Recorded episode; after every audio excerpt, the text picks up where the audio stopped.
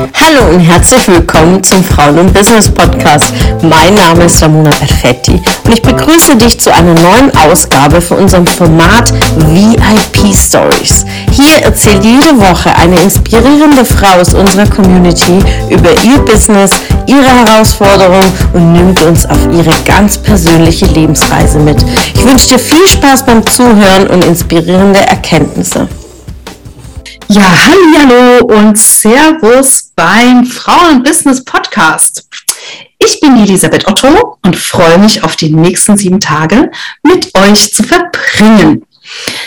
Vielen Dank an dieser Stelle, Ramona, dass ich Gast sein darf in dem Frauen Business Podcast von dir und einfach ein Teil dieser Community sein darf, ein Teil dieser VIP-Stories sein darf. Und ich freue mich einfach tierisch, euch einen Einblick zu geben für mein privates Leben, für mein Business-Thema, für mein Herzensthema. Und ich freue mich sehr, sehr, sehr, dass ihr zuhört und dass ihr dabei seid.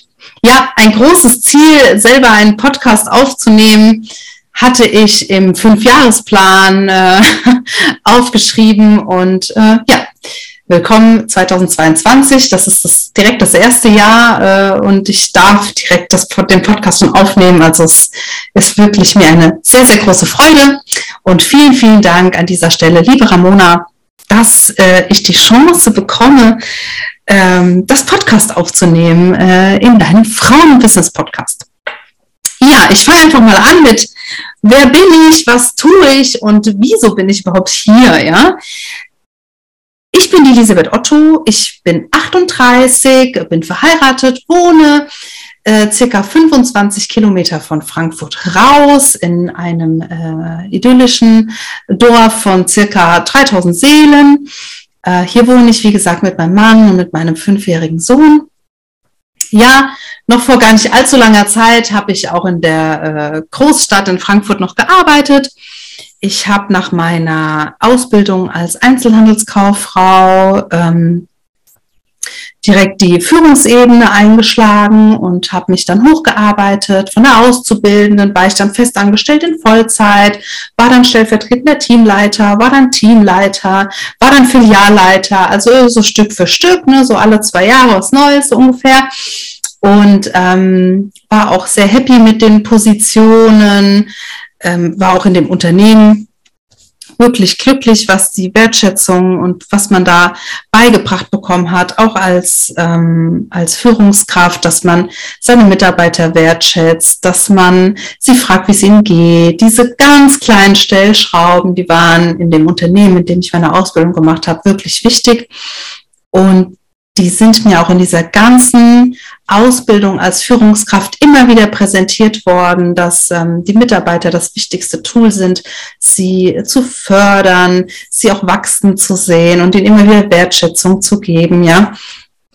Das sind diese, ich sag mal, diese, diese drei Dinge, die mir unheimlich viel Spaß gemacht haben, trotz dass man als Filialleiter auch diesen enormen Umsatzdruck hat, ja, Umsätze in Millionenhöhe umzusetzen, Jahresumsätze, die Kosten im Blick zu haben für dein Haus, ja, also für dein Store, ähm, kommt dem auch so ein bisschen selber, was du auch zu Hause hast. Ja, du hast auch zu Hause dein Haus oder deine Wohnung, hast du Umlagen, was kann ich mir erlauben, was kann ich mir nicht erlauben, darf ich Mitarbeiter einstellen, äh, kann ich Verträge nicht verlängern, ne? also diese ganzen ähm, Hard Skills, die äh, man auch beherrschen darf und die aber auch Spaß machen können, ja, so.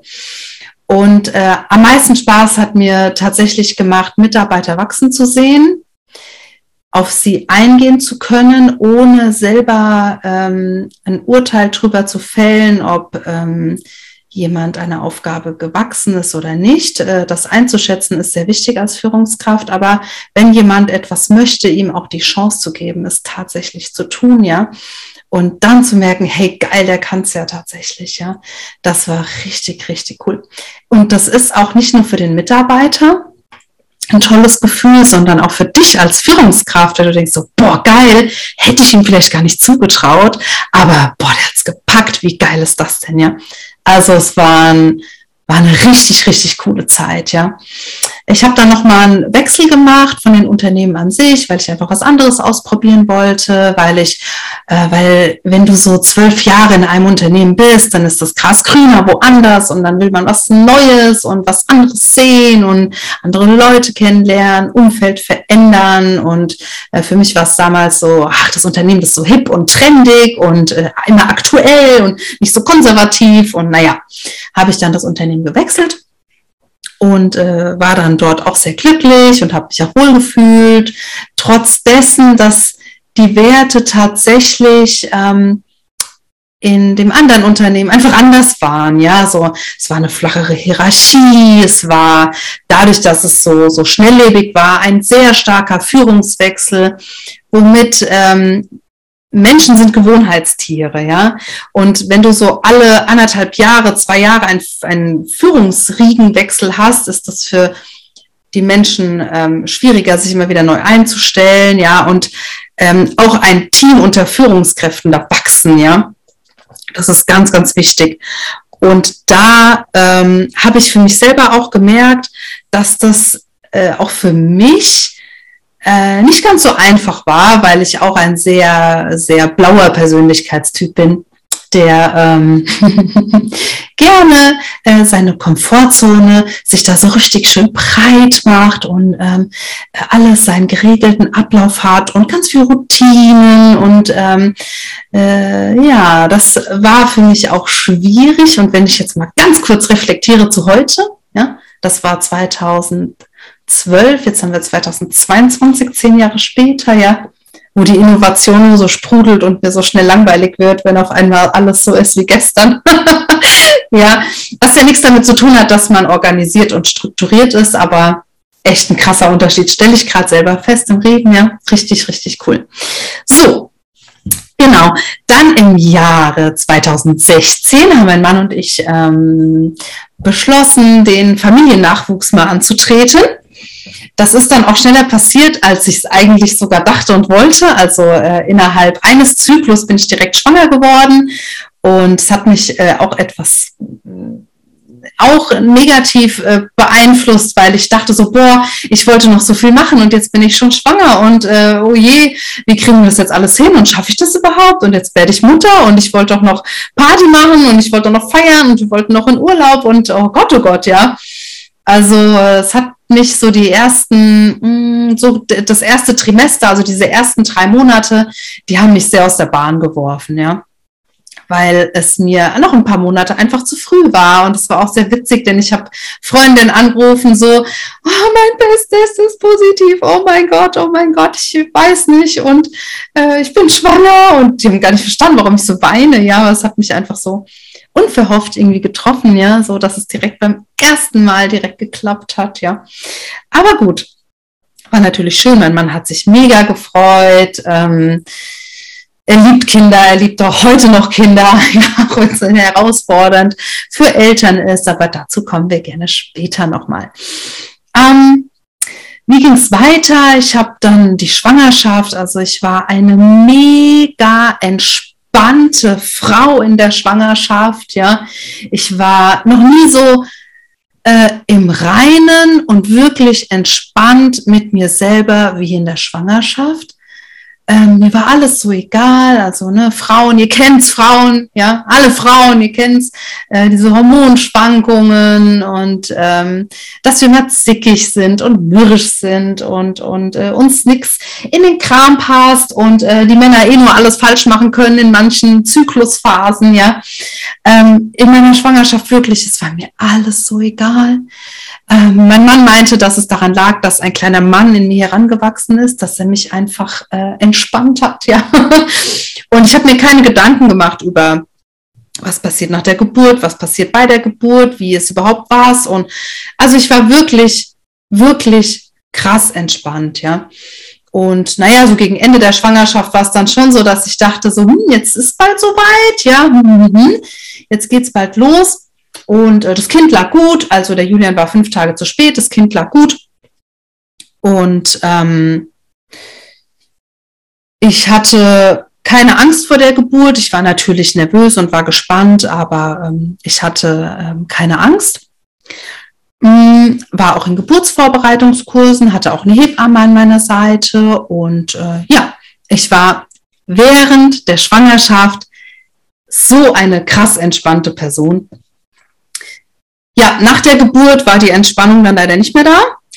Ich hatte einen ungeplanten Kaiserschnitt, war, war äh, ähm, so auf der psychischen Ebene eine sehr, sehr schwierige Zeit für mich nach der Geburt.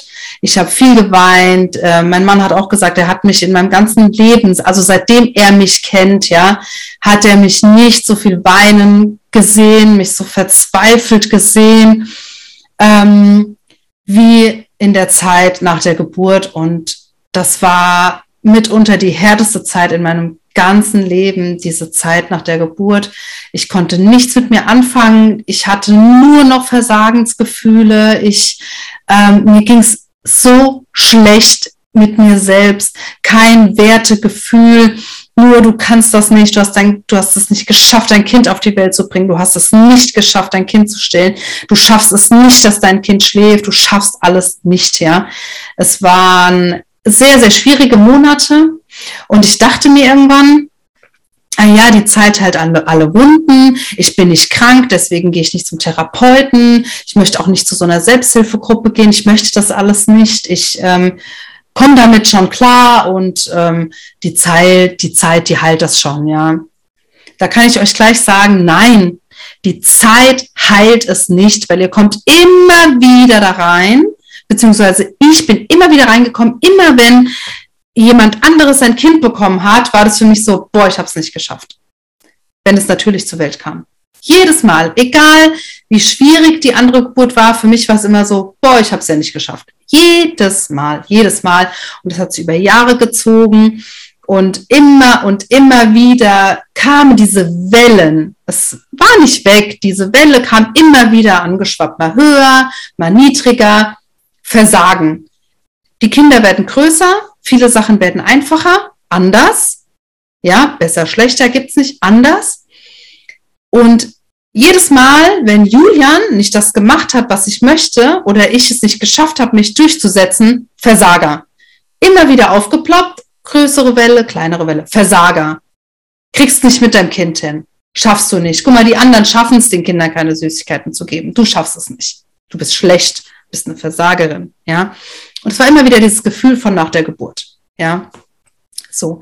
Und ich dachte mir dann irgendwann, hey, ich muss irgendwie raus aus diesem Loch. Mein Mann hat mich dann 2019 so ein bisschen drauf gestoßen, dass ich mich ihm komplett geöffnet habe, ja. Und das war eine sehr gute Entscheidung, eine sehr wichtige Entscheidung, dass er mich darauf gestoßen hat, mich äh, nicht mit anderen zu beschäftigen, sondern mit mir selbst. Dass ich wieder zu mir selbst finden darf. Und da war der Julian fast drei. Drei Jahre, du bist eine Versagerin, du kriegst es nicht hin, schaffst das nicht, kannst das nicht, du bist schlecht, bist eine schlechte Mutter. Ja, drei Jahre. So.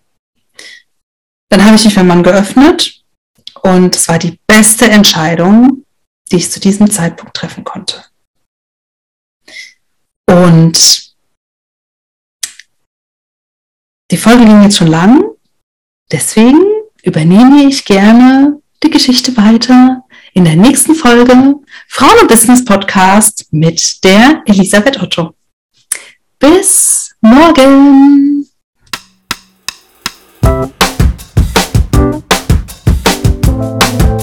Schön, dass du wieder dabei warst. Was konntest du aus der Folge für dich mitnehmen? Wenn du Teil unserer Community werden willst und auf der Suche nach wertvollen Austausch bist, dann habe ich hier was für dich. Unsere monatlichen Netzwerktreffen in den Städten Karlsruhe, Stuttgart, Frankfurt und Köln. Alle aktuellen Termine findest du auf unserer Homepage frauenbusiness.de und in den Show Notes. Ich wünsche dir einen erfolgreichen Tag und freue mich, wenn du morgen wieder dabei bist. Alles Liebe, deine Ramona.